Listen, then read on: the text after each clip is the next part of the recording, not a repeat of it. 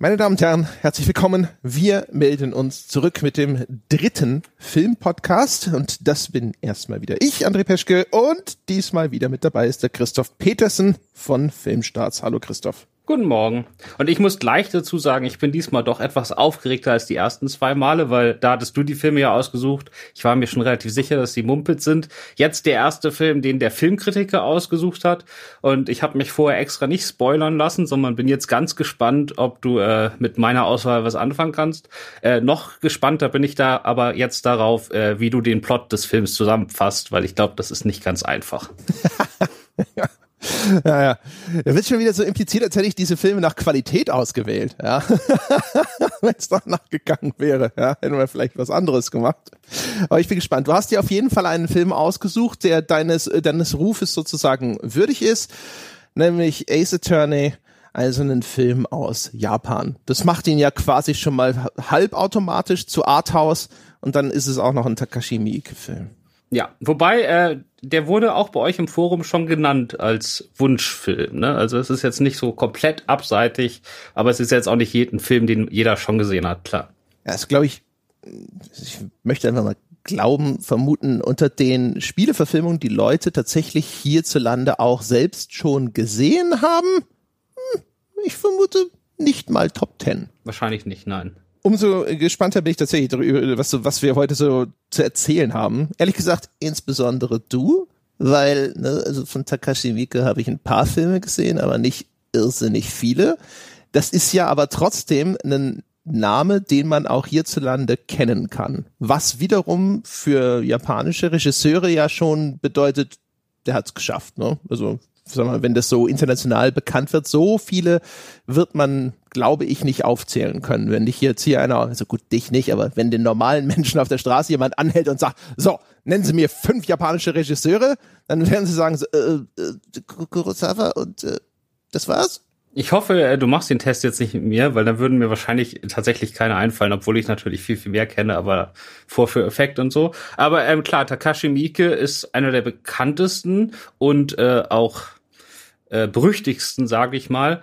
Und äh, das liegt zum einen an seinen Extremwerken, aber genauso auch an seiner extremen Produktivität. Also jetzt, wie gesagt, 103 Filme in knapp 20 Jahren.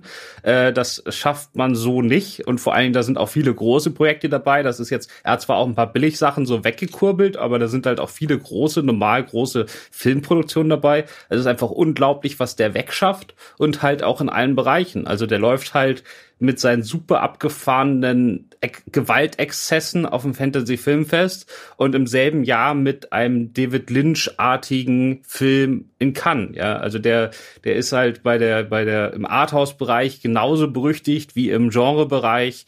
Die, die Fans des extrem japanischen Kinos lieben ihn, die Arthouse-Gänger der großen Festivals kennen ihn zumindest. Und ähm, das ist einfach, ich kenne keinen zweiten Regisseur, der einfach so breit einfach alles macht.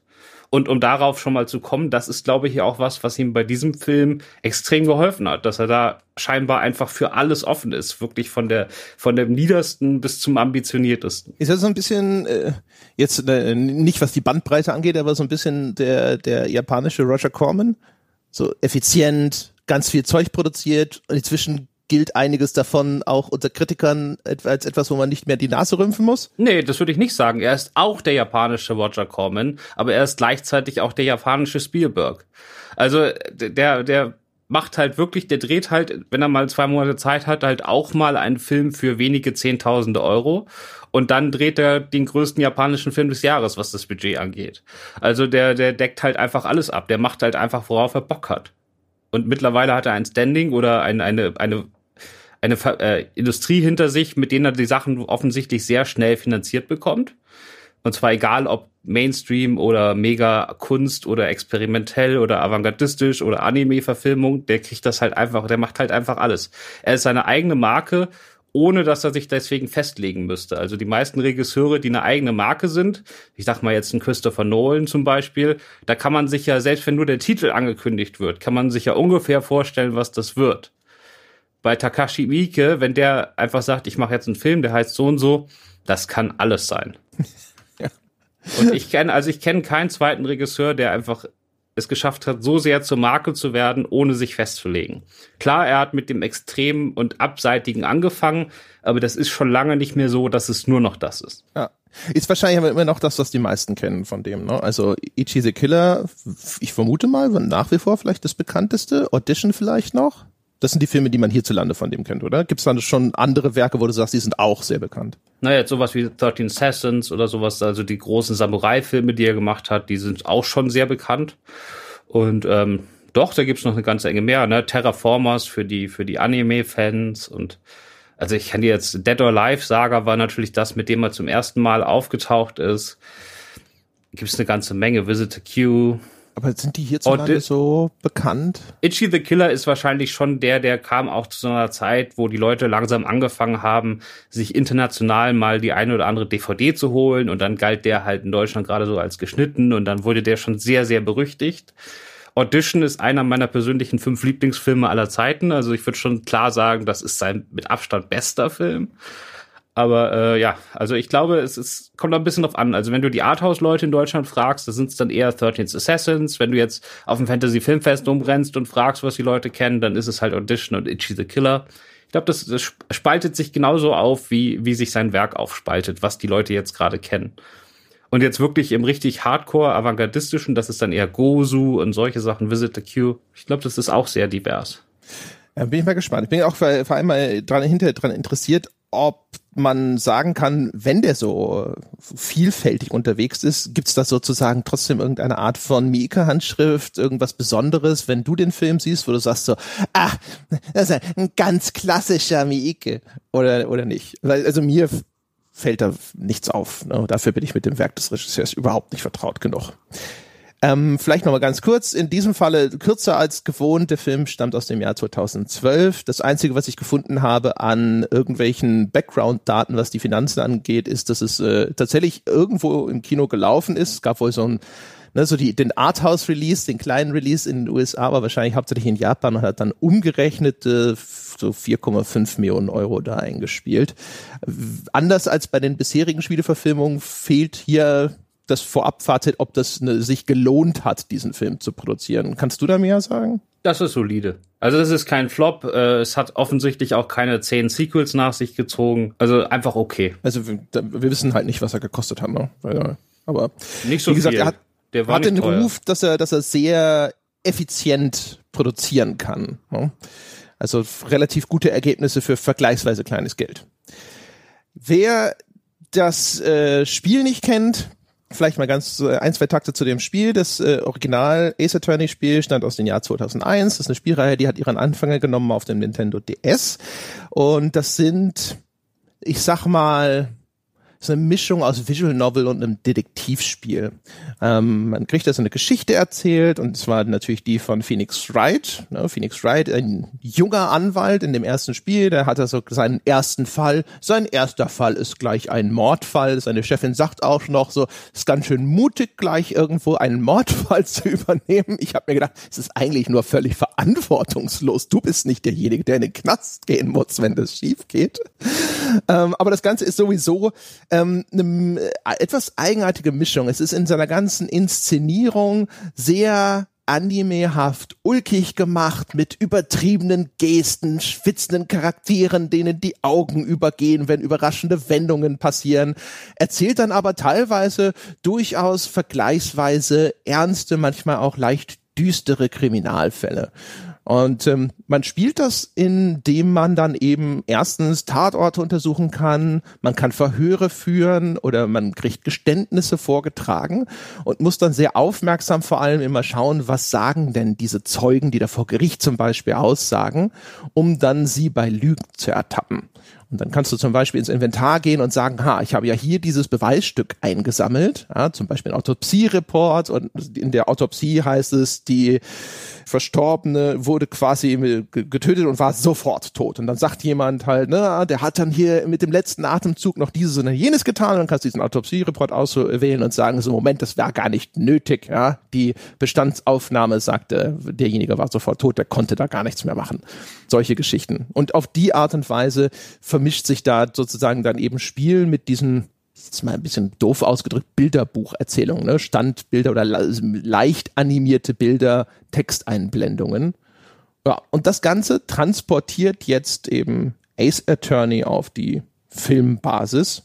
Und das tatsächlich erstaunlich werktreu. Also es wird nicht nur größtenteils die Geschichte des ersten Phoenix Wright im Film nochmal neu erzählt, natürlich so runterkondensiert ne, auf äh, einen gut zwei Stunden Film, sondern also auch bis hin zu genau, wie Leute überführt werden, mit welchen Beweisstücken oder welche Widersprüche sich da ergeben. Genau, also es ist äh, schon deutlich gekürzt, was die Anzahl der Rätsel oder Beweisstücke und die Anzahl der Figuren angeht. Aber wenn jetzt ein Beweisstück auftaucht, dann wird es quasi auch genauso eingesetzt wie im Computerspiel. Also da ja. gibt's jetzt keine, also wer das Spiel kennt, der weiß schon, wie es ausgeht. Äh, wegen der Story sollte man den Film also nicht unbedingt gucken. Ja, also wie gesagt, wenn man das Spiel kennt, ne? wenn man das Spiel kennt, dann Manche Sachen äh, fallen einem auf, dass sie verändert wurden. Ne? Da werden dann zwei Charaktere im Spiel zu einer Figur im Film zusammengefasst und solche Geschichten. Alles, was halt nun mal notwendig ist, um ein Spiel, das so, keine Ahnung, 15 Stunden dauert, wenn man sich da äh, durchgeklickt hat, auf einen Zwei-Stunden-Film zu reduzieren. Aber ansonsten, es gibt also wirklich wenn es nicht identisch ist, dann wird zumindest mal stark referenziert. Und genau. das ist wirklich, wirklich stark im Wiedererkennungswert. Ich habe mir extra jetzt das, äh, diese Phoenix Wright Trilogy auf Steam nochmal gekauft. Ich hatte das damals auch. Ich das Phoenix Wright habe ich nie ganz gespielt. Ich hatte das damals mal gespielt, aber die Erinnerung war düster und jetzt habe ich dann halt nochmal so ein bisschen reingespielt und es ist wirklich verblüffend, wie nah das an der Vorlage dran ist und äh, wie viele kleine Details da sogar noch eingestreut werden. Genau, also ähm, wieder die Warnung, wir spoilern alles. Ähm, genau, ich habe damals das Spiel durchgespielt, oder was heißt damals, vor ungefähr zehn Jahren oder so, und jetzt den ersten Fall nochmal, um direkt den Vergleich zu haben. Und da wird halt seine Chefin ermordet mit so einer Statue, die aussieht wie der berühmte Denker. Das ist äh, eine berühmte Statue aus der, aus der Kunstgeschichte und die in Wirklichkeit eine Uhr ist, aber das kann man nicht sehen, wenn man es nicht weiß. Und das ist dann auch ein Beweis. Und der Fall ist äh, quasi im Film jetzt auch, das das sind so die ersten 25 Minuten, würde ich sagen. Äh, und das ist quasi auch so eine, so eine Erklärung der Welt. Also da werden einem quasi die Regeln des Spiels erklärt und im Film werden einem damit die Regeln des, des Films erklärt. Und ähm, ohne dass man so richtig mitbekommt, dass man gerade eigentlich in einer Einführung sitzt oder in einem Tutorial. Versuchen wir mal ein bisschen zu skizzieren, worum es geht. Also wie gesagt, auch der Film erzählt die Geschichte von Phoenix Wright, Junganwalt, eigentlich noch unter seiner Mentorin Mia oder Chefin. Äh, dem begegnen wir bei seinem ersten Fall. Das ist auch noch in so einem richtig kleinen, schrottigen Gerichtssaal und man sieht schon, es eine, eine ganz kurzen Zwischenschnitt gibt auf einen späteren Kontrahenten, nämlich den bekannten Wunderstrafverteidiger oder Jungstrafverteidiger Miles Edgeworth, der schon nee, in einem Staatsanwalt, also gerade nicht Verteidiger. Ja, ja, ja, äh, Staatsanwalt, genau, der in einem bedeutend pompöseren Gerichtssaal auch gerade noch eine Verhandlung bestreitet. Und das wird also schön kontrastiert, dass Phoenix Wright zu dem Moment, wo wir der Figur das erste Mal begegnen, halt noch sozusagen ganz unten auf der untersten Sprosse dieser Leiter anfängt und dann sehr schnell in dieses große Haifischbecken geworfen wird, nachdem dann seine Chefin und Mentorin ermordet wird. Und ähm, das, jetzt wird er quasi erstens in diesen Mordfall reingezogen, weil ihre Schwester wird der Tat verdächtigt und er entschließt sich, diese Schwester zu verteidigen, auch weil er sich seiner verstorbenen Chefin verpflichtet fühlt. Dann ergibt sich daraus dann wiederum ein Zusammenhang mit einem anderen Fall, wo er dann auf einmal seinen großen Kontrahenten und aber auch Jugendfreund Miles Edgeworth verteidigen muss und dieser Fall wiederum steht in Verbindung mit Ereignissen in der Vergangenheit, einem mysteriösen Fall, der unter dem Codenamen DL6 bekannt ist, was dann wiederum darin mündet, dass dann hinterher er nochmal in einer Verhandlung äh, antritt, um das Gesamtbild, das ganze große Geheimnis zu enthüllen. Das, das ist, ist doch so schon stark abstrahiert. Genau, und das ist doch schon mal total fantastisch. Also das ist äh, in den Spielen macht das Sinn. Da kriegst du quasi das in Kapitel. Ne? Du machst halt irgendwie ein Fall wäre zu kurz, also kriegst du halt fünf Fälle, die so du nach und nach abarbeitest und äh, die halt so ein bisschen miteinander verbunden sind. Und ich kann dir eins sagen, wenn Hollywood diesen Film verfilmt hätte, äh, dieses Spiel verfilmt hätte, hätten die da sofort einen stringenten Fall draus gemacht. Also einfach dieses Selbstverständnis zu haben, zu sagen, okay, da sind im Spiel halt fünf Fälle hintereinander, dann machen wir das im Film auch. Und man merkt das ja. Also es gibt zwar diese inneren Zusammenhänge, aber man hat schon das Gefühl, dass das auch eigentlich drei Serienfolgen hätten sein können, die dann da 130 Minuten dauern.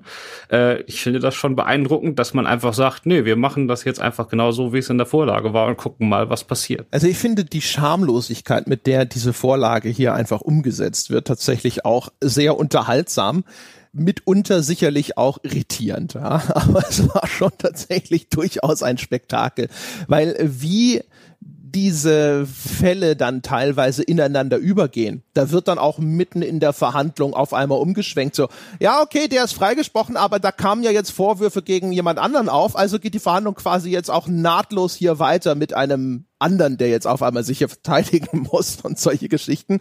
Also, das Ganze ist so ulkig und absurd und abstrus inszeniert, dass es eigentlich nicht lohnt und man auch gar nicht den Willen verspürt, da jetzt großartig nach Plotlöchern zu suchen. Aber wer leicht irritiert ist von solchen Dingen, äh, für den ist der Film dann schon mal eher nicht geeignet. Mich hat es übrigens voll erinnert in dieser Struktur an Kampfsportfilme. Also, ne, so der erst so der, der das, das kleine beschissene Match irgendwo in einem Hinterhof und dann hinter halt der große finale Kampf in der Arena. Ja, sowohl die Dramaturgie, aber auch die visuellen Umsetzungen der, der Gerichtsduelle sind ja eher Boxduelle, ne? Also wenn man wenn jetzt sozusagen ein Anwalt einen Beweis vorbringt, dann, dann lässt er ihn quasi oben auf so einer Hologrammtafel, also mitten im Raum als Hologramm entstehen und schleudert ihm dann sein Gegenüber so richtig, nimm das voll in die Fresse, ne? Also das ist ja fast, als wenn er dem jetzt da einen Punch setzt. So haut er dem die Beweise um die Ohren. Also das genau. ist, er zieht sich durch das, aber das ist im Spiel auch schon so, das zieht sich sowohl durch die Dramaturgie als auch durch die visuelle Umsetzung. Aber das auch ist noch im mal Spiel auch schon so und wird dort genauso auch inszenatorisch, äh, sagen wir mal, rübergebracht, aber eher über die Tonebene, weil die Soundeffekte dann auch so ein bisschen klingen wie so Schlaggeräusche. Ähm, hier ist es ja dann tatsächlich so, da wird dann diese, das wird so wie, wie halt so ein holographisch in den Raum projizierter Bildschirm, der übrigens in dann auch in, der, in seiner Anmutung, in der Ästhetik, wie er aussieht, äh, den Menüs aus diesen Spielen ein bisschen nachempfunden ist. Und der schleudert ihn dann quer durch den Raum und der Staatsanwalt auf der Gegenseite muss diesen Schlag quasi auch ablocken, also er stoppt quasi dann dieses auf Bild, das auf ihn zukommt, vor sich mit der Hand. Genau, und dann hat er besser einen Gegenbeweis, weil sonst wird er getroffen und hat ist dann quasi K.O. gegangen. Aber um nochmal auf deinen dein, dein nicht Vorwurf, aber deine Sache mit der Schamlosigkeit zu kommen, äh, ich glaube, das ist gerade das, was mich hier fasziniert, weil ich glaube, das ist die einzige Möglichkeit, diesen Film umzusetzen, ohne dass es richtig lächerlich wird, weil es einfach Du nennst es Schamlosigkeit, ich nenne es Selbstverständlichkeit, mit dem dieser Film quasi das Computerspiel übernimmt, dass ähm, also zum Beispiel ganz am Anfang wird erstmal so eine Zukunftsvision aufgebaut, so eine düstere von überlasteten Gerichten und deswegen dürfen die einzelnen Fälle auf jeden Fall nur noch drei Tage lang sein. Das sind dann quasi so die einzelnen Kapitel auch im Spiel. Und ähm, das hat so ein bisschen was Dystopisches, aber in Wirklichkeit geht's ja vor allen Dingen um die Spielmechanik. Und ähm, alles, das gesamte Sci-Fi-Gebilde dieses Films wird eigentlich komplett mit Spielmechaniken erklärt, was eigentlich total schlimm klingt, wenn man sich sagt, okay, warum ist das jetzt da? Und die Antwort lautet jedes Mal, ja, das war im Spiel die und die Mechanik. Aber Miike macht das mit einer Selbstverständlichkeit, dass ich ihm diese Welt total geglaubt habe, obwohl sie keinen Sinn macht. Ich finde die in sich absolut stimmig. Alles, was da passiert, hat da irgendwie reingepasst, obwohl alles für sich genommen absolut absurd und nur idiotisch ist. Und ich glaube, das geht einfach nur, wenn du schamlos, wie du es sagst, oder mit einem absoluten Selbstverständnis, wie ich es sage, machst. Ich weiß jetzt nicht, ob das nur am Mieke liegt oder ob es einfach daran liegt, dass in Japan mit dieser Manga- und Anime-Tradition einfach in diese, diese abgefahrene Fantasy-Richtung einfach ein ganz anderes Selbstverständnis in der gesamten Kulturgesellschaft herrscht. Aber ähm, ich glaube, es geht nur so und ich bin sehr glücklich, dass es so gemacht wurde. Also ich kann mir kann mir halt vorstellen, dass man da einfach mit einiger Berechtigung auf beiden Seiten des Ufers landen kann. Ich habe ehrlich gesagt auch die ganze Zeit gedacht, ja, das ist alles völlig bescheuert, aber das macht den Film tatsächlich unterhaltsam. Ich glaube, wenn man den ernster und kohärenter inszeniert hätte, wäre er erheblich langweiliger gewesen. Einfach auch, weil ne, die, die ganze Zeit passieren auch dann halt einfach überraschende, absurde Sachen, die man entweder lustig findet oder wo man zumindest davor sitzt und sich denkt so, Jesus, um Gottes Willen. Ja? Man kann aber, glaube ich, genauso auch davor sitzen und diesen Bruch nie überwinden und sich dann denken so, ja, äh, natürlich wirkt alles irgendwie passend wenn einfach das Ganze so eine Melange aus Bullshit ist. Also wenn du ständig halt einfach jeden Quatsch reinschmeißt, dann kann hinterher auch nichts mehr unpassend wirken.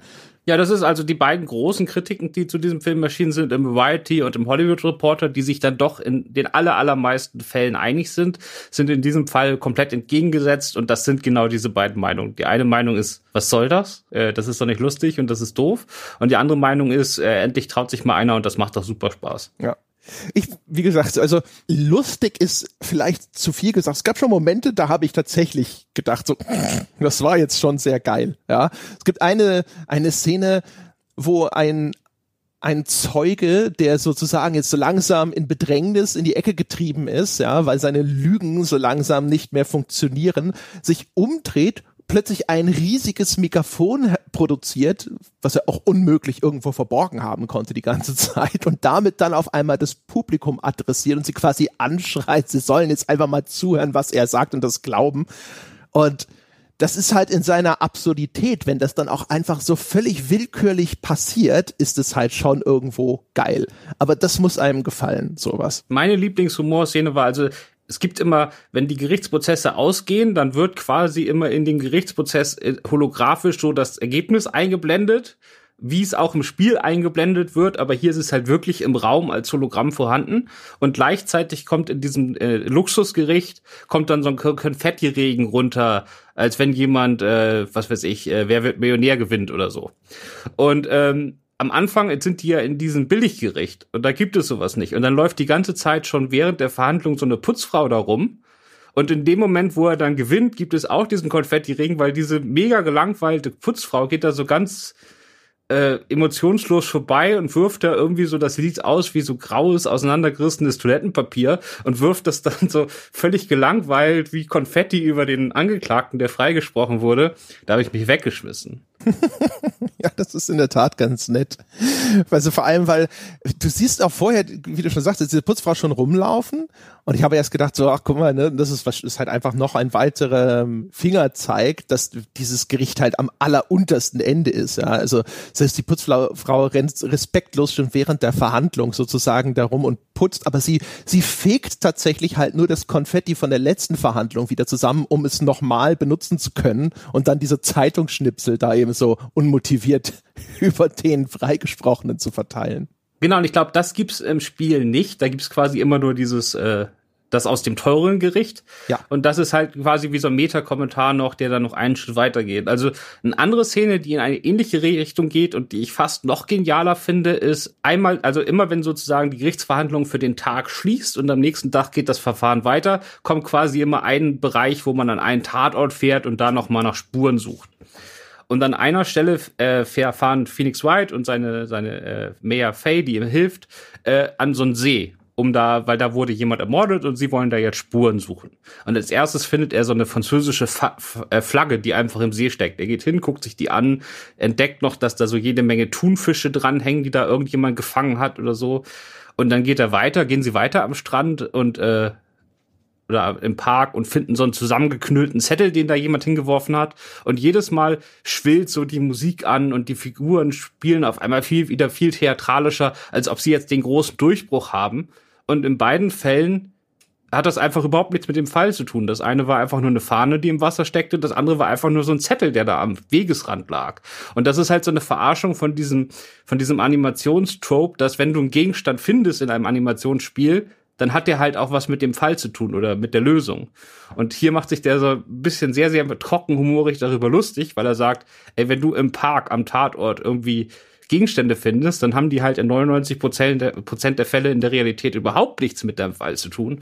Und es wird dann gar nicht mehr groß adressiert, aber ich fand die zwei Minuten unfassbar komisch.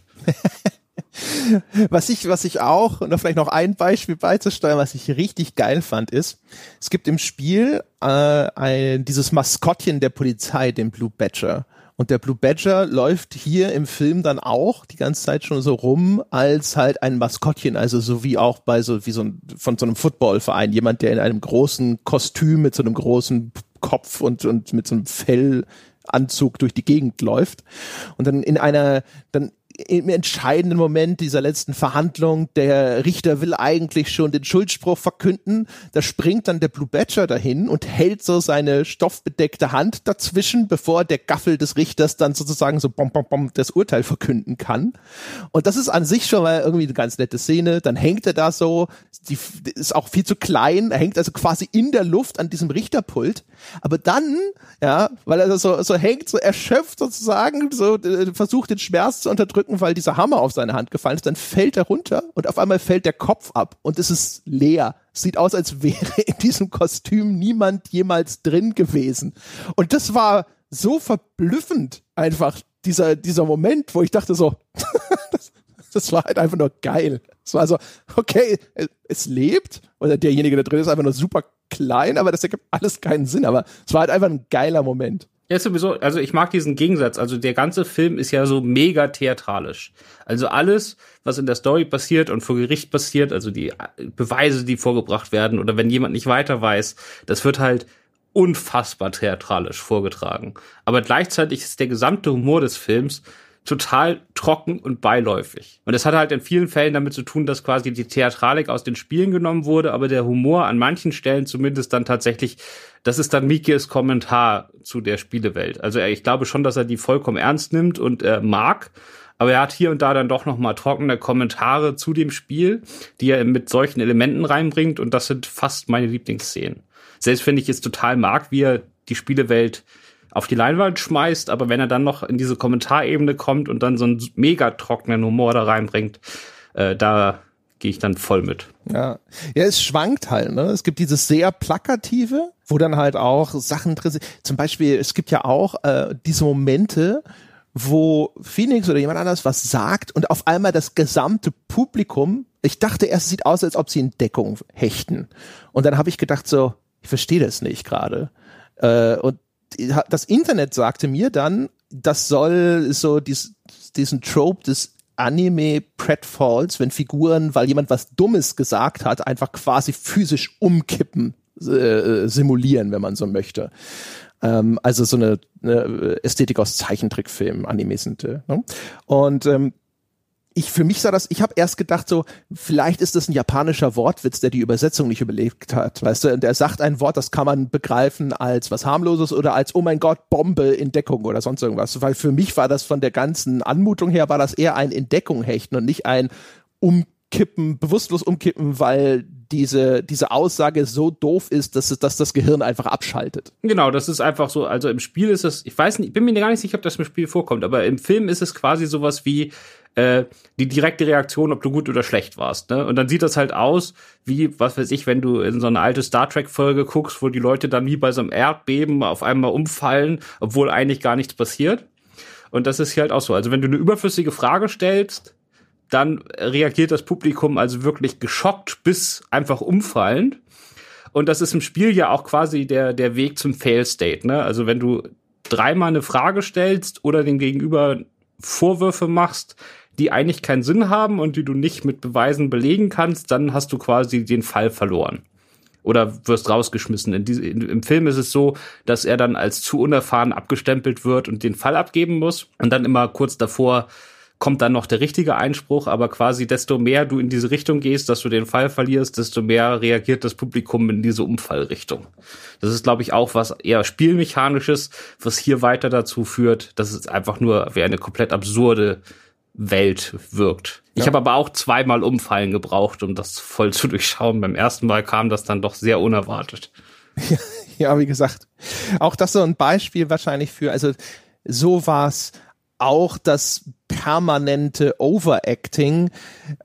Ich glaube, das ist halt was, wenn man so eine schon entweder, entweder eine gewisse Vertraut hat, Vertrautheit hat mit der Inszenierung von Anime oder vielleicht auch japanischem Kino insgesamt, Fragezeichen, ja, dann ist es einfacher wahrscheinlich so in den Film reinzukommen.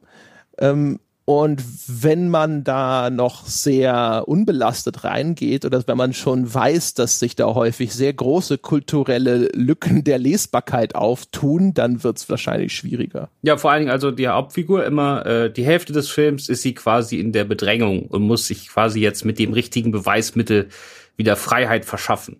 Und immer wenn die Haupt, also wenn Phoenix in der Ecke, in der Enge, äh, steckt, sieht es aus, als ob er sich gerade in die Hose macht.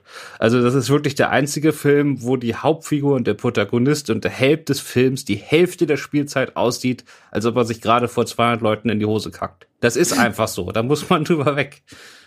Ja, und, äh, also es ist auch wirklich, also wirklich extrem, ne? Also mit Schweißperlen auf der Stirn, verzweifelten zerknüllendem Wälzen von Papieren, äh, die auf den Boden geworfen, auf den Knien am Boden in diesen Papieren herumrühren oder sonst irgendwas.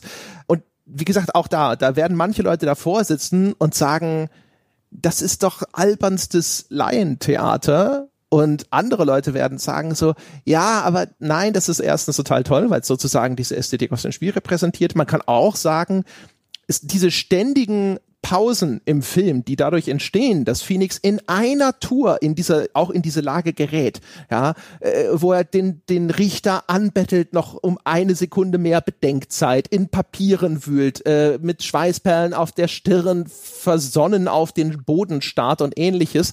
Das sind die Denkpausen, in denen der Spieler im Spiel sein Menü durchforstet oder nachdenkt. Und sie lassen dir im Film auch sozusagen dadurch Zeit, selber mal kurz nachzudenken nachzudenken und ein bisschen mitzurätseln. Es ist sehr wechselhaft, inwiefern das überhaupt möglich ist. Es gibt ein paar Sachen im Film, da hast du als reiner Zuschauer keine Chance, auf die richtige Lösung zu kommen.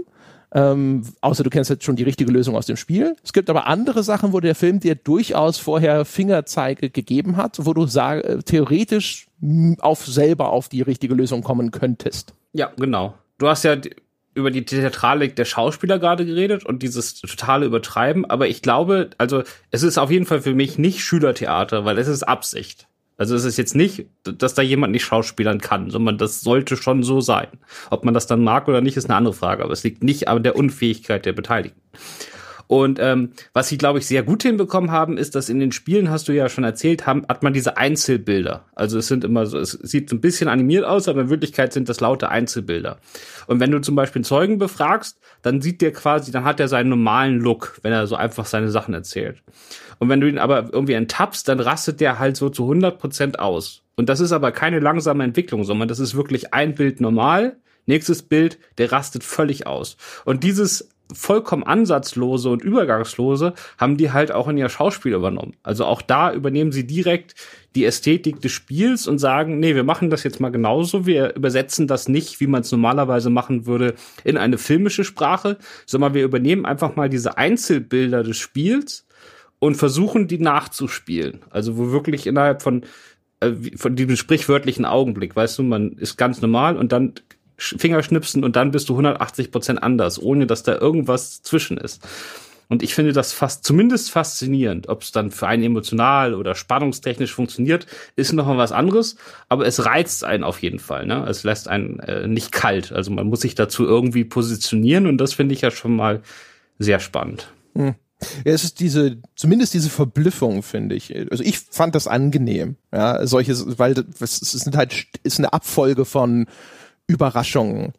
Was so Metakommentare angeht oder zumindest was so eigene Interpretationen angeht, zum Beispiel ist ja auch das Publikum an sich interessant. Das Publikum im Spiel sind ja eigentlich eher so Silhouetten, die man meistens sieht, die da irgendwo in diesem Gerichtssaal sitzen. Und bei Miike sieht man das Publikum ja wirklich. Und das ist ja auch ganz uklig. Also erstens sind die alle ja gekleidet, als würden sie zu so einem Opernabend gehen. Sie verhalten sich wie das Publikum bei einer Sportveranstaltung, ja, indem sie klatschen und jubeln und extrem mitgehen und reagieren. Es gibt Zwischenschnitte auf Leute im Publikum, die kurze Kommentare austauschen, die sich so ein bisschen auch auf die gegenseitig gratulierend auf die Schultern klopfen und ähnliches, als hätte das Heimteam gerade gewonnen.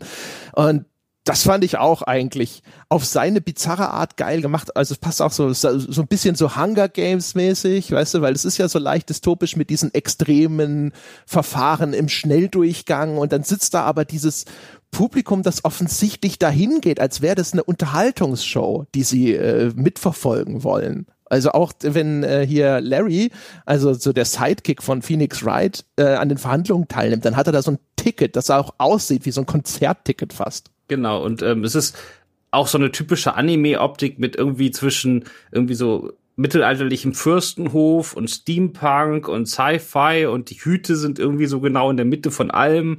Also die haben sich da richtig Mühe gegeben. Also die Kostümdesigner nur für das Publikum. Alle Achtung, das ist nicht irgendwie lieblos hingeklatscht, sondern da haben die sich, glaube ich, bei jedem einzelnen Gedanken gemacht. Die sehen auch nicht alle gleich aus. Das ist eine total diverse Gruppe. Also man kann da schon viel Zeit mit dafür bringen, sich einfach nur das Publikum anzugucken und das zu genießen. Und apropos Hüte und so, ähm, dass wir jetzt schon so lange über diesen Film geredet haben, ohne über die Frisuren zu sprechen, ich glaube, das äh, ist in der Geschichte der Rezeption dieses Films noch nie vorgekommen. gut. Auch die sind halt, ne, das ist ja dem Spiel entlehnt. Und das Spiel macht mit seinen Figuren äh, mit seinen Frisuren ja was, indem es den Figuren häufig in der Silhouettierung dann so die Anmutung von verschiedenen Vögeln gibt. Ne? Also Phoenix Wright hat so eine, so eine schnittige, äh, wie sagt man, eine windschnittige Frisur nach hinten weg, wie so ein Habicht so ein bisschen. Äh, dann der Richter hat so eine Silhouette wie so eine weiße Eule. Du hast den, den äh, den Miles Edgeworth, der wie so ein arroganter Gockel auftritt und deswegen auch so ein bisschen so aussieht und so weiter und so fort. Das ist halt eins zu eins in den Film übernommen. Weil das alles so abstruse Frisuren sind, sehen die ganzen Perücken wahrscheinlich alleine deswegen natürlich auch schon alles sehr unglaubwürdig aus, sind aber gar nicht mal so scheiße gemacht, auch wenn das so eine Anmutung hat wie der Wolfsmann von Pan 30. Ja, ich bin total begeistert von den Frisuren. Also ich wäre sehr sauer gewesen, wenn sie es nicht gemacht hätten. Also für mich passt das perfekt. Äh, viele der ähm, sozusagen Zeugen oder der böseren Figuren haben auch Perücken. Also es ist so ein bisschen, und die fliegen dann auch mal hoch, wenn sie irgendwie irgendwo bei ertappt werden oder so oder fallen runter und dann sind die auf einmal glatzköpfig da.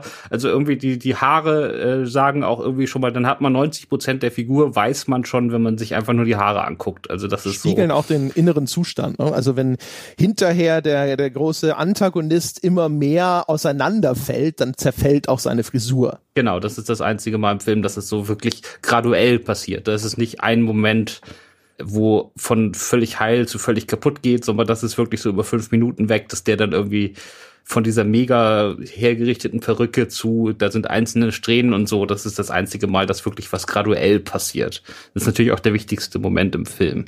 Oder was den Fall angeht zumindest. Ja, es ist der Höhepunkt, ne? das ist der Endkampf.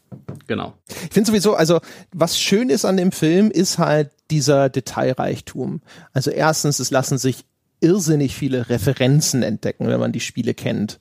Also auch zum Beispiel bis hin zu, ähm, wenn die Mia Fey, also seine die Chefin von Phoenix ermordet wird, wie die Leiche dargestellt wird, ist anders als im Spiel, aber insofern anders, dass die Positionierung der Leiche so ist, wie äh, die Leiche im eigentlich ersten Fall des Spiels dargestellt wird. Aber man so, so nach dem Motto, ja, wir hatten jetzt hier für diesen ersten Fall, den haben wir nur ganz kurz reingebracht, den haben wir stark reduziert, aber es gibt hier nochmal eine Referenz für die Fans des Spiels. Das zieht sich quer durch, also auch diese Kunst Anime-Figur, diese, diese Franchise innerhalb des Films, des Steel Samurai.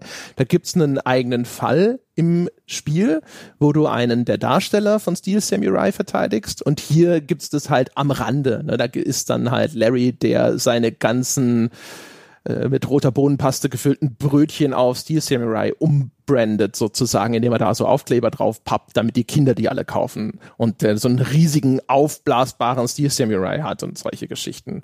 Und es ist halt überall sozusagen äh, diese, diese erkennbaren Referenzen, aber auch so schöne kleine Details. Am Anfang zum Beispiel, da läuft jemand in so eine Asservatenkammer und dann guckst du dir das an und denkst dir so, das ist ein Nikolaus. Und dann siehst du auf einmal überall in dem Film, in den verschiedenen Szenen sind so Nikolaus-Püppchen versteckt. Und am Anfang habe ich noch gedacht so, was soll das denn? Haben die, ist das, ist das Ausdruck von diesem, der Miike ist so ein effizienter, ne? Er hat gesagt, was haben wir denn da? Das stopfen wir jetzt einfach in unser Szenenbild rein. Und dann hinterher merkst du so, ah, der, der, der zentrale Fall in der Vergangenheit spielte sich am Weihnachtstag ab. Und wahrscheinlich sind deswegen überall diese Nikoläuse, also Weihnachtsmänner. Ne, der Weihnachtsfall ist der mittlere, oder? Der gegen äh, Miles ist Weihnachten.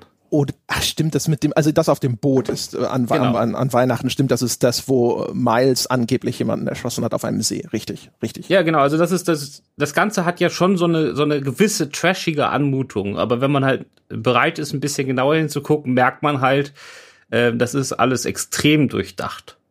Also es ist auch, ich habe das Gefühl, das ist keiner von diesen schnell weggekurbelten Filmen von Mieke.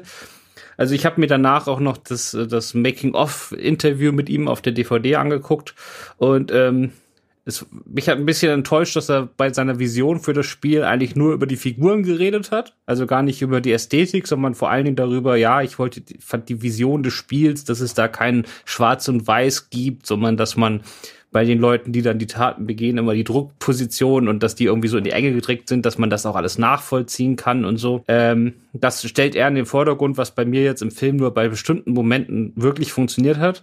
Aber die Ernsthaftigkeit, mit der er über dieses Spiel spricht, das nehme ich ihm ganz, ganz anders ab als diese Alibi-Aussagen von den ersten beiden Filmen. Ja, ja, ich habe das mal gespielt und Game ist total toll. Ich habe zwar noch nie ein Gamepad in der Hand gehabt, aber das mein, mein Publizist hat gesagt, dass ich das jetzt sagen soll. Und das hatte ich hier halt überhaupt nicht das Gefühl. Also er hat auch erzählt, wie sehr er gezweifelt hat vorher, ob man das überhaupt machen könnte und ob das funktioniert. Aber Mieke ist dann halt jemand, der auch mit Zweifel in eine Filmproduktion geht, was ja viele andere nicht tun. Wenn die sich nicht sicher sind, lassen sie es halt bleiben. Und äh, das scheitert ja bei Mieke auch oft genug. Also der von mir schon genannte Terraformers ist halt die Verfilmung eines berühmten Mangas slash Animes und der Film übernimmt genauso wie hier komplett die Ästhetik oder weitestgehend die Ästhetik und der Film ist stinklangweilig. Also der ist wirklich komplett gescheitert. Aber dass du einfach einen Regisseur hast, der mit diesem Mut zum Scheitern in eine Produktion geht und weiß, okay, ich mache halt 103 Filme, wenn 20 davon richtig in die Hose gehen, ja, so be it. Äh, das, das gibt dem Ganzen eine Freiheit, die man, finde ich, als Zuschauer auch spürt und die hier sehr gut funktioniert. Es hat halt so durchweg dieser, dieser, schon diese Anmutung von, ich hatte eine, eine coole Idee und hab's halt einfach gemacht. Ne? Es wirkt dadurch halt vollgestopft auch mit, äh, mit Einfällen und es wirkt halt angenehm verspielt. Also auch zum Beispiel, es gibt halt so zwischendrin äh, Kamerafahrten, äh, wo du so denkst, so, da hat halt jemand eine nette Idee. Da gibt's eine Überblende zum Beispiel von dem Büro von Mia Fey, wenn sie dann in diese Asservatenkammer runtergeht. Da gibt's eine Kamerafahrt, da wird erst langsam an diese, in, im dunklen Gerichtssaal an diese Richterbank rangezoomt und auf einmal dreht die Kamera auf den Boden und da ist ein Bodenmuster, das dann halt quasi übergeblendet wird auf so eine Wendeltreppe hinab in diese Asservatenkammer. Und das ist auch so was, wo du so denkst, so, das hat's jetzt nicht dringend gebraucht, ja. Das ist jetzt auch nicht so der Film, der sonst an, in einer Tour mit irgendwelchen crazy Überblendungen spielen würde. Sowas, aber da hatte halt jemand eine Idee, ja, war noch ein bisschen Effektsbudget übrig, also haben wir es gemacht. Wo er halt oft überblendet ist, nicht rein technisch oder ästhetisch gesehen, aber so zwischen den Welten, also zwischen dem, jetzt reden wir mal über was ganz kleine Details, jetzt reden wir über das große Bild, jetzt reden wir über irgendwas Geisterhaftes oder Fantastisches. Und dann genauso mit dem Ton. Also manchmal ist es total lustig. Dann gibt es diese Szene, wo dieser Typ, der äh, sich zu Unrecht für schuldig erklärt hat, weil er dann mit wegen, wegen einer Geistesstörung doch freigesprochen wurde. Dabei hat er den Mord nie begangen, ist jetzt halt wieder frei und geht nach Hause und seine ganze Stadt ist voll tapeziert mit so, mit so Spruch, mit so an die Wand gebatschten Sprüchen, dass er doch bitte abhauen soll und dass ihn da keiner mehr haben will und so. Also es ist total tragisch und traurig und verstörend, diese Szene. Und auch wie er da innerhalb von Szenen von total lustigem Slapstick auf niederschmetternd auf irgendwas in der Mitte. Also wie er das alles einfach überblendet, weil er es einfach macht. Das ist einfach, das funktioniert halt nur, weil man das Gespür hat, der, der weiß, was er tut und der macht das mit einem Selbstverständnis, das unglaublich ist, weil normalerweise würde man sagen, das sei uneinheitlich, das hätte keine gerade Linie, dass die hätten überhaupt das nicht im Griff gehabt. Und obwohl er so abgefahren damit jongliert, hat man hier jederzeit das Gefühl, dass er das sehr wohl im Griff hat und sehr bewusst tut. Und das ist halt was, was äh, nicht viele andere Regisseure in der Form können und weswegen äh, ich den Film auch so, so gerne mag. Selbst wenn es Sachen gibt, die mich stören, aber insgesamt, ich finde den einfach sehr, sehr sympathisch, einfach in der Art, wie er sich dem Ganzen nähert. Mhm.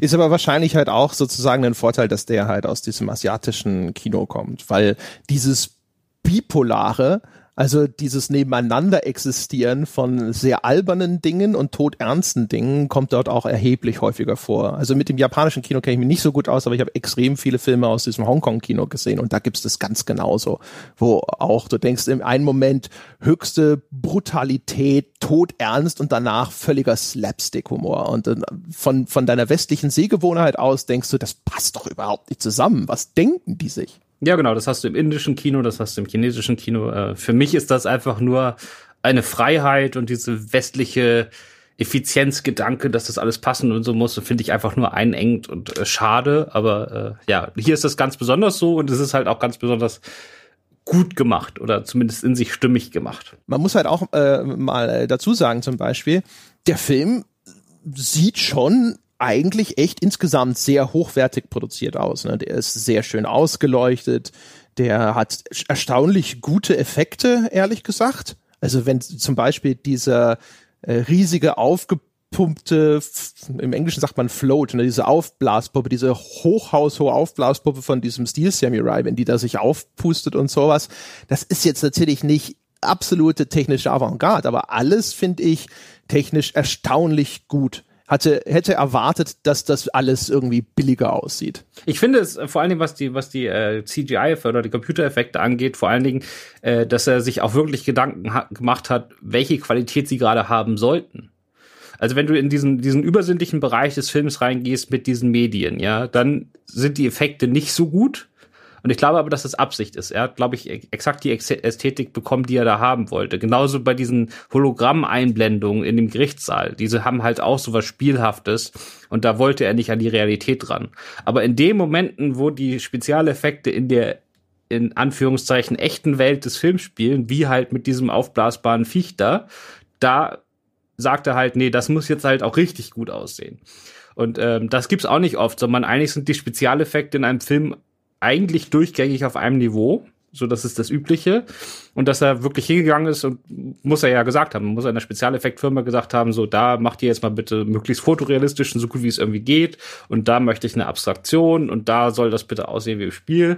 Also da steck, stecken auch schon mehr Gedanken dahinter, als man sich das im ersten Moment vorstellt, weil die allererste Szene ist ja so eine, Medium hat eine Traumszene, wo es dann so grünen Gas, so ein grünes Gas gibt und es fliegt irgendwie so eine Pistole rum, die dann losgeht und so. Das sieht ja nicht im herkömmlichen Sinne jetzt gut gemacht aus. Oh, aber es ist auch nicht scheiße. Also was so für so geisterhafte Effekte, weiß ich gar nicht. Also das fand ich eigentlich auch ziemlich, zumindest gehobenes Mittelmaß. Nee, das gesagt. ist, das ist nicht so, nicht so schrottig oder sonst irgendwas ist auch ein relativ, also erstens äh, natürlich ein bisschen verwirrend, weil das ist überhaupt nicht der Einstieg, mit dem man rechnet, weil so ein übernatürlicher Einstieg in den Film ist auch erstmal was, wo ich gedacht habe, what the fuck, was, was hat er denn aus dem Thema gemacht, meine Güte. Und dann äh, hinterher oder so stellt sich halt raus, so, ja, das kommt auch immer mal wieder vor, aber das spielt gar nicht so diese prominente Rolle. Aber es ist sehr bildgewaltig, ne? Also so bis hin zu so einer Art weiß ich nicht, Fegefeuer, aber mit der Atombombenexplosion und Weltkriegsbombern im Hintergrund, weil Japan, nehme ich an. Wenn dann richtig. Ja, aber ja. es hat halt, es hat halt einen anderen Abstraktionsgrad als spätere Effekte. Und ich glaube, das hat er alle schon sehr bewusst eingesetzt. Also es ist, nach der ersten Szene war ich ein bisschen skeptisch, ob ich das alles noch so richtig erinnere, dass der Film eigentlich ziemlich gut ist. Aber es hat sich dann zum Glück schnell gegeben.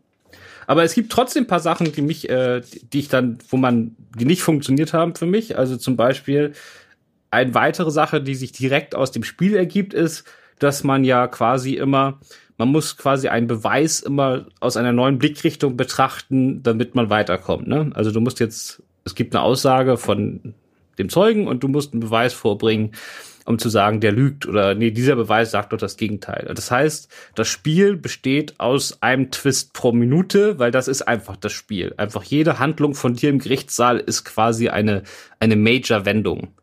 Und ich finde, wenn man das äh, 130 Minuten am Stück guckt, dann nutzt sich das schon ab, weil es halt so auf Schlag auf Schlag kommt, dass irgendwann die einzelne Wendung kein, also jetzt rein für den Filmzuschauer keine große Bedeutung mehr hat. Wenn du dir das natürlich im Spiel selbst erarbeitest und da diese Idee hattest und dann ausprobierst und dann funktioniert das, äh, dann bist du natürlich stolz, ne? Aber im Film fällt der, das natürlich weg und das ist an der Stelle ein Problem. Und das zweite ist diese, diese Fokussation, äh, fo dieser Fokus auf die Beweisstücke, äh, nimmt natürlich den einzelnen Figuren. Also normalerweise, wenn du Gerichtsfilme machst, dann sind Zeugen viel das Allerwichtigste, ne? weil das ist das Menschliche, das Emotionale. Äh, die treten ja halt dann doch stark in den Hintergrund, weswegen ich dann doch sagen muss, im letzten Drittel, hm, da zieht sich das Ganze dann doch mehr, als ich es in Erinnerung hatte. 130 Minuten sind natürlich für so einen Film auch eine sehr stolze Laufzeit. Ja, also zu lang habe ich mir auch aufgeschrieben. Die, äh, wenn man so will, die Absurditätsbeats sind dann halt auch nicht so dicht gestreut. Ne? Also es kommt immer wieder und es ist auch nicht so, es entsteht äh, ja doch zwischendrin so bei diesen Ermittlungen manchmal an dem See und so, ha, da gibt's dann schon Durchhänger. Und dann wünscht man sich ehrlich gesagt schon wieder den nächsten Moment herbei, wo was passiert, wo du denkst so, okay, das habe ich, das habe ich so nicht erwarten können. Ja. Jetzt haben wir natürlich leider wieder keinen dabei, wie letztes Mal auch schon nicht. Müssten wir uns eigentlich mal jemanden einladen, der mal für zehn Minuten vorbeikommt, äh, der uns sagen kann, wie man diesen Film wahrnimmt, wenn man die Spiele gar nicht kennt. Also weder deren Ästhetik noch deren Inhalt. Das ist aber bei diesem Film äh, fast noch spannender als bei den ersten beiden. Die Frage. Ich weiß nicht, ob das vielleicht das Verständnis natürlich äh, einfacher wird, wenn man schon so ein bisschen die ganzen äh, Spiele kennt. Es ist auf jeden Fall einfacher gewesen für mich nachzuvollziehen, was da jetzt tatsächlich passiert, weil ich so die grobe Handlungsstruktur aus dem Spiel schon kannte ähm, ich weiß nicht, ich hatte das Gefühl, dass das schon, ich glaube nicht, dass das Problem sein würde, dass man da sitzt und sagt, so, ich habe gar nicht verstanden, was für eine Geschichte dieser Film mir erzählen will. Ich glaube halt, wie gesagt, also die Bruchstellen sind halt einfach eher das, was wir schon erwähnt haben, weil das, was ich irgendwie charmant und amüsant, skurril finde, ist halt für andere Leute einfach nur Bullshit. Ich meine auch gar nicht unbedingt den Plot. Der Plot ist, äh, ist ja auch nicht so, dass wir als Leute, die das Spiel kennen, jetzt den Plot zu 100% durchschauen, aber man hat ja halt diese ganzen einzelnen Beats, wo man, die man für sich so im Spiel dann einsortiert. Das ist ja ganz spaßig, aber ich meine mehr so das Ästhetische. Also bei mir ist jetzt zum Beispiel, um ein Beispiel zu nehmen, diese von einer Sekunde auf der anderen Ausraster der Figuren. So auf die musst du ja reagieren als Publikum. Das ist ja nichts Alltägliches so. Und meine Reaktion ist, wie ich die vorhin erklärt habe, meine Reaktion ist, hm, das haben die gemacht, weil sie haben im Spiel diese Einzelbilder und diese Ästhetik haben sie in den Film übernommen. Das ist ja was ganz rational erklärtes von mir. Und wenn du aber diese rationalen Erklärungsmuster, die du für viele Ästhetiken des Films hast, wenn du das Spiel gespielt hast, wenn dir die alle fehlen, dann glaube ich, dass man doch emotional und so für sich in seiner Erklärungssuche für viele Dinge, die in diesem Film einfach passieren, äh, ganz anders reagiert. Und das wäre doch noch mal eine spannende Sicht. Also ich würde, hätte jetzt schon ein paar Fragen an jemanden, der die Spiele nicht kennt. Ja, können wir ja mal sehen, was dann hinterher so an Kommentaren auftaucht. Vielleicht hat ihn ja jemand gesehen, ohne die Spiele jemals zu kennen. Also keine Ahnung ich, wie gesagt, ich stelle mir vor halt, ne, wie, wie viel, wie viel ist da, was Sehgewohnheiten an so angeht, vielleicht schon äh, ans asiatische Kino gewöhnt oder auch an Animes zum Beispiel. Ich glaube, das wird auch zum Beispiel sehr viel helfen. Und ich glaube, wenn man da äh, noch keine Berührungspunkte hatte, das ist, glaube ich, dann viel, viel schwieriger. Ich meine, so emotional reingezogen, diese eine Episode mit dem Zeugen, dessen äh, Schicksal sich dann aufklärt, was du vorhin schon erzählt hast, ne, mit der, der dann, seine ganze Straße zugepflastert ist, weil man ihn immer noch für einen Mörder hält, obwohl er ja eigentlich keiner ist das ist in sich gekapselt, ist das tatsächlich schon irgendwo rührend, ähm, auch weil er dann seine Frau ja äh, auffindet, die sich selbst erhängt hat und so und hat ihm aber nochmal Essen gemacht und das auf den Tisch gestellt und so und das hat schon so diese netten bewegenden Details. Aber so insgesamt, ich weiß nicht, ich glaube nicht, dass das ein Film ist, in dem man zu irgendeiner Figur eine große emotionale Bindung herstellt, weil es alles so übertrieben ist und so absurd ist und auch so viel komischer Quatsch passiert. Phoenix Wright wird ja Jetzt muss ich gucken, aufpassen. Ich glaube, zumindest im Spiel bin ich mir sicher, ich, im Film werden sie es wahrscheinlich genauso gemacht haben, wird ja auch immer so eigentlich charakterisiert als ein Genie, ne? als so ein, so ein Wunderkind. Und der war erst die ganze Zeit eigentlich völlig inkompetent und wird in letzter Sekunde gerettet. Genauso auch wie der, der, der Richter, der äh, irgendwie die offensichtlichsten dümmsten Schlüsse nicht irgendwie auch nur einmal selber herleiten kann, sich dann auch von irgendwelchen Argumenten überzeugen lässt, wo dir als Zuschauer sofort irgendwas in den Kopf kommt, wo du denkst, äh, Moment, aber was ist denn damit? Und es ist nicht die Art Film, wo man jetzt irgendwie gefesselt ist von diesen Charakteren, ihren Schicksalen oder auch nur von diesem Plot. Genau, also was der Film für mich besser macht als das Spiel, sind diese tragischen Momente zumindest an einigen Stellen für sich genommen was der Film auf der Charakterebene deutlich schlechter macht als das Spiel. Das hat auch der Axel bei euch im Forum geschrieben, der netterweise schon ein paar Sachen mal vorab über das Spiel, äh, über den Film geschrieben hat, ist, was im Spiel recht gut funktioniert, sind die, die, äh, die freundschaftlichen Verbindungen zwischen den Figuren. Also die merkt man da schon und die werden hier auch äh, erzählt, aber die habe ich nicht gespürt. Also die Verbindung von Phoenix White zu Larry und dann später auch zu Miles und vor allen Dingen zu Maya. Die sitzt halt hier immer nur daneben rum, aber wie die miteinander wirklich interagieren, kommt ja gar nicht rüber. Da, da hat der Film wirklich was liegen lassen. Also dieses, dieses Teamhafte, sage ich mal. Mhm. Larry noch am ehesten. Also die Freundschaft zwischen den beiden ist noch das, wo der Film, glaube ich, am ehesten irgendwo das schafft, das zu etablieren. Bei allen anderen Charakteren ist es eher weiß ich nicht, eher müßig, beziehungsweise also Maya wird eher marginalisiert und bei Miles versuchen die das zwar über diese Rückblenden in die gemeinsame Vergangenheit irgendwie herzustellen, aber das, das misslingt. Ja, ich wäre dann eigentlich auch durch. Dann könnten wir nämlich nochmal wieder wie immer darüber reden. Was sagt uns das jetzt über unser Meta-Thema? Gibt es gute Videospielverfilmungen? Ich weiß jetzt immer noch nicht, wie du den Film fandest, übrigens, nach einer ganzen Stunde. Und äh, was können wir aus diesem Film speziell für unsere, für unsere Gesamtdiskussion mitnehmen? Ja, wir können ja also äh, erstmal dann über die, die Gesamtdiskussion sprechen, bevor wir hier zu, zu so einer Art Fazit kommen. Wir haben ja, glaube ich, in den vergangenen Folgen auch schon mal angeschnitten, dass wir mal uns gefragt haben, was war denn sozusagen die, äh, die Zielgruppe für diesen Film?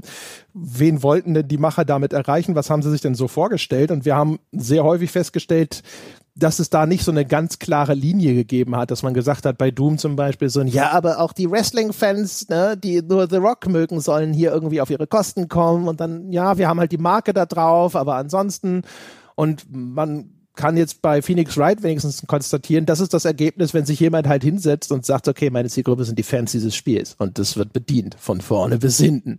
Ähm, das hatte das Ergebnis ist schon frappierend anders, finde ich, weil hier, finde ich, erke erkennbar ist, dass halt alles darauf ausgerichtet ist, dieses Spiel zu repräsentieren. Ich glaube aber, also du hast recht, das Spiel ist für die Fans.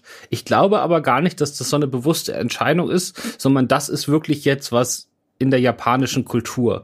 Weil da ist halt einfach dieses, wir machen Anime-Realverfilmungen überhaupt, wir machen Anime-Verfilmungen für Mangas, die genauso aussehen wie die Mangas. Äh, das ist da einfach schon viel verwurzelter. Also ich glaube, da ist das einfach die logische Wahl fast für Miike. Und ich glaube halt, dass Miike zusätzlich halt einfach noch Bock auf diese Ästhetik hatte. Also aus dem möglich. Spiel. Aber ungeachtet der Motivation, das Ergebnis ist das gleiche. Genau. und das ist auf jeden Fall schon mal erkennbar besser als die Filme, die wir uns bislang angeschaut haben in der Hinsicht, weil es halt diese, ne, es hat halt einfach diese diese Stringenz und man hat halt das Gefühl, auch wenn das halt alles wie, wie so ein bisschen, wie soll ich sagen, also es es wirkt halt einerseits ja so ein bisschen chaotisch ist vielleicht der falsche Ausdruck, aber sehr ungezwungen und sehr unbekümmert das alles zusammengestöpselt. Aber man hat halt eben nicht das Gefühl, dass es alles willkürlich oder einfach nur so zusammengeschissen wäre, ne? sondern das hat halt einfach durchaus eine relativ klare Marschrichtung und der folgt es dann. Genau, also das ist, man hat schon das Gefühl, dass die Lücken, die da sind, beabsichtigt sind und äh, das hatte man bei unseren ersten beiden Filmen nun gar nicht. Also ich würde sagen, äh, dieser Film kickt in den ersten fünf Minuten schon äh, einen größeren Teil des Publikums komplett raus als die ersten beiden Filme. Aber die, die dranbleiben, werden damit eine deutlich bessere Zeit haben. Und abgesehen davon, wie der Film jetzt einfach so als Unterhaltungsmedium funktioniert, finde ich halt auch sozusagen, dass das Kino viel, viel mehr von diesem Film hat als die ersten beiden, weil es halt einfach völlig neue Ästhetiken auf die Leinwand schmeißt, äh, die dann irgendwas mit dem Publikum machen und die einen dazu zwingen, sich dazu zu positionieren. Man kann dann sagen, das ist der letzte Scheiß oder die sollen mich in Ruhe lassen und geht doch weg. Oder man findet das faszinierend und wie du gesagt hast, man ist dann gereizt oder also er setzt auf jeden Fall an dauernd Punkte, wo man als Publikum nicht einfach sagen kann, ja, ist halt so, sondern man muss sich halt überlegen, hm, finde ich das jetzt gut? Was macht das mit mir? Äh, ist, ist das die Zukunft des Kinos oder soll das bitte sofort wieder weg? Und das ist halt etwas, was er erreicht und was die Chance einer Computerspielverfilmung ist, einfach weil man komplett neue Ästhetiken ins Kino bringt, die die ersten beiden Filme fast nicht genutzt haben. Also Doom in der einen Szene und Assassin's Creed eigentlich überhaupt nicht. Und hier der Film ist vollgestopft mit solchen Momenten, die einfach neu sind und andersartig. Und äh, deswegen für mich als Filmkritiker, der sich freut, wenn er mal nicht denselben Einheitsbrei sieht, äh, eine große Freude. Genau das Schleusentor so ein bisschen in die andere Richtung geöffnet, wo wir ja uns sogar bei, bei Doom sogar noch viel stärker noch am Kopf gekratzt haben, warum hier nicht mehr von der Videospielästhetik übernommen wurde, die ja durchaus gut und auch besser gewesen wäre als das, was dann hinterher im Film gelandet ist. Und hier sieht man mal jetzt sozusagen den Übertrag in die andere Richtung, was ja auch so ein bisschen bestätigt, was wir damals ja schon als Behauptung in den Raum gestellt haben, dass es nicht Not tut, es immer sozusagen in eine etablierte Filmästhetik reinzuzwängen und das alles irgendeiner bekannten äh, Filmschablone zu unterwerfen, sondern dass es ja gerade bereichert sein kann, wenn man diese Spieleinflüsse jetzt eben in das andere Medium überträgt. Und es ist ja auch spannend, es ist ja quasi jetzt von den, also sind wir uns einig, von den drei, die wir hatten, ist das mit klar der beste. Und ähm, es ist ja spannend, dass das das abstrakteste Spiel ist, was dann als Film als bestes funktioniert, weil ich meine, Doom, klar, der war damals Pixelgrafik, aber Doom und viel, viel stärker noch Assassin's Creed sind ja, sind ja Franchises, die quasi in Richtung des Cinematischen streben, schon selbst, ne? Und eher Filmästhetiken übernehmen, wo man dann eigentlich sagen würde, der Sprung ist gar nicht so weit. Aber für mich ist es eher andersrum. Desto weiter der Sprung ist und man trotzdem versucht, die Ästhetiken beizubehalten, desto spannender ist das Ergebnis. Wenn das Computerspiel eh schon fast ein Film ist, warum soll ich mir dann noch den Film angucken? Wenn das Computerspiel aber einfach nur so eine, so eine, so eine grob gezeichneten Leute sind, die merkwürdige Sachen in Gerichtssälen tun, und man versucht trotzdem dem Geist gerecht zu werden und den Ästhetiken gerecht zu werden, dann entstehen da halt, halt Schluchten, die einfach total faszinierend sind. Ja, also das zum einen, zum anderen muss man aber natürlich auch sagen, dadurch, dass Phoenix Wright im Grunde genommen so ein bisschen wie so eine Visual Novel ist, also ähm, ich kann mir vorstellen, da ist es auch vielleicht auch ein bisschen einfacher im Übertrag, ne? so, so zu, zur Hälfte ist es wie eine Comic- oder eine Buchverfilmung. Ähm, wofür dann halt auch sozusagen vielleicht etablierte Vorgehensweisen existieren, ne? wie man wie man halt zum Beispiel sagt, so, hey, guck mal, diese zwei Charaktere fassen wir in einem neuen Charakter zusammen, so wie wir es halt bei einer Buchverfilmung auch gerne mal gemacht haben. Und ähm, zum anderen natürlich auch, wenn man sich aussucht, so eine Art Comedy, in Teilen so eine Art Groteske daraus zu machen, hat man es natürlich auch viel einfacher, als wenn man den Vorsatz fasst, wie in den Assassin's Creed, wir machen das ernst, das ist ein Actionfilm, ne? Und wir, wir versuchen äh, jetzt wie im Falle von Doom zum Beispiel, äh, das Ganze sogar noch mehr irgendwo in einer realweltlichen wissenschaftlichen Erklärung zu erden oder sonstige Geschichten. Wenn man halt sagt, so, das ist halt ein, eine Spielverfilmung und das ist total ausgeflippt und da passieren ständig irgendwelche bekloppten Sachen, das macht's natürlich auch ein bisschen einfacher. Du hast dann halt einfach dir selber schon einen größeren Freiraum geschaffen. Ja, aber er nimmt halt auch die Limitation des Genres. Also ich meine jetzt nicht den Plot, sondern wirklich so dieses, okay, wir haben nur einzelne Bilder. So, es gibt überhaupt keinen Grund zu sagen, ja, wir machen doch jetzt einen Kinofilm. Was, warum sollte ich mich mit dieser Limitation überhaupt beschäftigen? Also, das haben wir im Kino nicht das Problem. So, dann nehme ich einfach die Story des Spiels und verfilme die. Das wäre ja die normale Herangehensweise. Und Mieke sagt halt, nee, im Spiel gibt es diese Limitation einfach dadurch, wie dieses Spiel gebaut ist und welche Mechaniken es gibt und ich versuche diese Limitation jetzt auf die Leinwand zu übertragen. Und wir wissen alle, äh, große Kunst entsteht meistens, wenn man sozusagen in, in Limitation, also wenn man nicht einfach 200 Millionen zur Verfügung hat und machen kann, was man will, sondern wenn es gewisse kreative Limitationen gibt. Und hier ist das halt auch so. Er setzt sich halt selbst diese Grenzen und sagt, ich will die die ästhetischen Limitationen des Spiels will ich halt auch auf die Leinwand schmeißen, selbst wenn es dafür überhaupt keinen Grund gibt. Er müsste das im Kino überhaupt nicht tun. Also er könnte zwischen den Emotionsausbrüchen der Figuren ganz normale Übergänge machen, wie man das als normaler Mensch hätte. Es gibt da keinen Grund für es zu übernehmen. Er tut es trotzdem. Und das ergibt halt was komplett Neues, was man dann scheiße oder super finden kann. Aber es gibt erstmal was Neues, zu dem man sich positionieren muss. Und deswegen ist der Film so gut. Sehr schön. Ja, dann können wir ja quasi jetzt nur noch zum Abschluss äh, enthüllen. Also er hat mir gefallen. Ich bin aber extrem ambivalent. Also ich würde jetzt, ich wüsste nicht, ob ich sagen würde, den will ich irgendwann dringend nochmal sehen. Ich weiß halt nicht zum Beispiel, wenn ich den mir nochmal anschaue und dann eben all diese Wendungen mit den ganzen kuriosen Einfällen für mich eben nicht mehr so unvorhersehbar sind, wie viel von der Unterhaltung geht dann dabei flöten. Und ähm, also es war manchmal halt auch streckenweise so, dass ich gedacht habe, so ja, aber jetzt, äh, ne? jetzt wenn gerade halt gerade mal nicht was total Beklopptes passiert, wenn nicht gerade ein Vogel in den Zeugenstand geholt wird und die Kamera noch so schön in der Nahaufnahme zeigt, wie er quasi fast schon einschläft aus seinem Holzstöckchen, ja, dann äh, muss man sich schon äh, wieder erinnern, dass man sich jetzt bitte konzentrieren soll auf diesen Film, weil du den hinter zu besprechen hast. Also irgendwo so dazwischen. Also ich war unterhalten. Ich, ich würde den unter sehr starken Vorbehalten oder mit sehr vielen Vorworten immer nur empfehlen. Ich würde aber nicht sagen, es war ein toller Film. Mein Gott, war der großartig. Ja, also ich würde dir exakt zustimmen als Unterhaltungsfilm. Sowas gucke ich freitags abends. Als Kunstwerk sage ich mal, das jetzt äh, neue Grenzen auslotet und einfach mal den Betrachter vor neue Ideen und Ästhetiken stellt, finde ich ihn deutlich besser. Das darf ich ja als Filmkritiker, darf ich ja die Perspektive auch mal einnehmen. Das darfst du, das darfst du immer. Selbst wenn man nicht Filmkritiker ist, darf man sowas. Ja. Ich, naja, ich werde bei uns im Forum, wenn ich sowas mal mache, schon immer gleich zurechtgestürzt. Ja, aber ist doch unterhaltsam, aber ja, aber ist doch langweilig. naja gut, aber das ist ja bei allen Sachen so. Es gibt ja auch Computerspiele und so, die finde ich ganz toll aber halt auch, weil man darin Dinge entdeckt, wo man sagt, so, ach guck mal, hier wird eine ganz neue Idee ausprobiert. Ja, die ist nicht perfekt. Nein, das ist eigentlich, aber es ist faszinierend, was es da überhaupt versucht hat. Ne? Oder äh, guck mal, ist das nicht ein tolles technisches Detail oder sonst irgendwas? Ist ja auch zum Beispiel so, ähm, ich mag die, die Transformers-Filme einfach aber aus einer technischen Faszination heraus, ne, was dafür an bei, mit den CGI-Effekten gemacht wird und insbesondere auch zum Beispiel mit den Toneffekten, finde ich ganz großartig. Ja, das ist völlig bescheuert, was da an Handlung sich abspielt.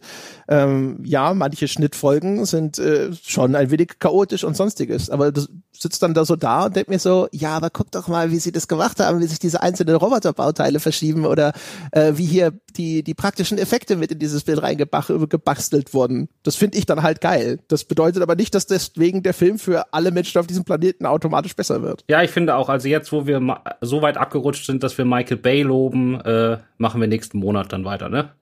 ja, müssen wir den Laden zumachen. Jawohl. Also, meine Damen und Herren, das soll es gewesen sein mit äh, Ace Attorney. Wir haben diesmal noch gar nicht beschlossen, was wir als nächstes anschauen. Das heißt also, wenn Sie, wenn Sie schnell sind und viele Vorschläge bringen, meine Damen und Herren, vielleicht erreichen Sie uns noch und ansonsten lesen wir sie trotzdem und dann gibt's ja auch noch ein übernächstes Mal. In diesem Sinne, Christoph, vielen Dank. Ja, dir auch. Und euch da draußen ebenfalls vielen Dank fürs Zuhören und bis zum nächsten Monat. Ciao.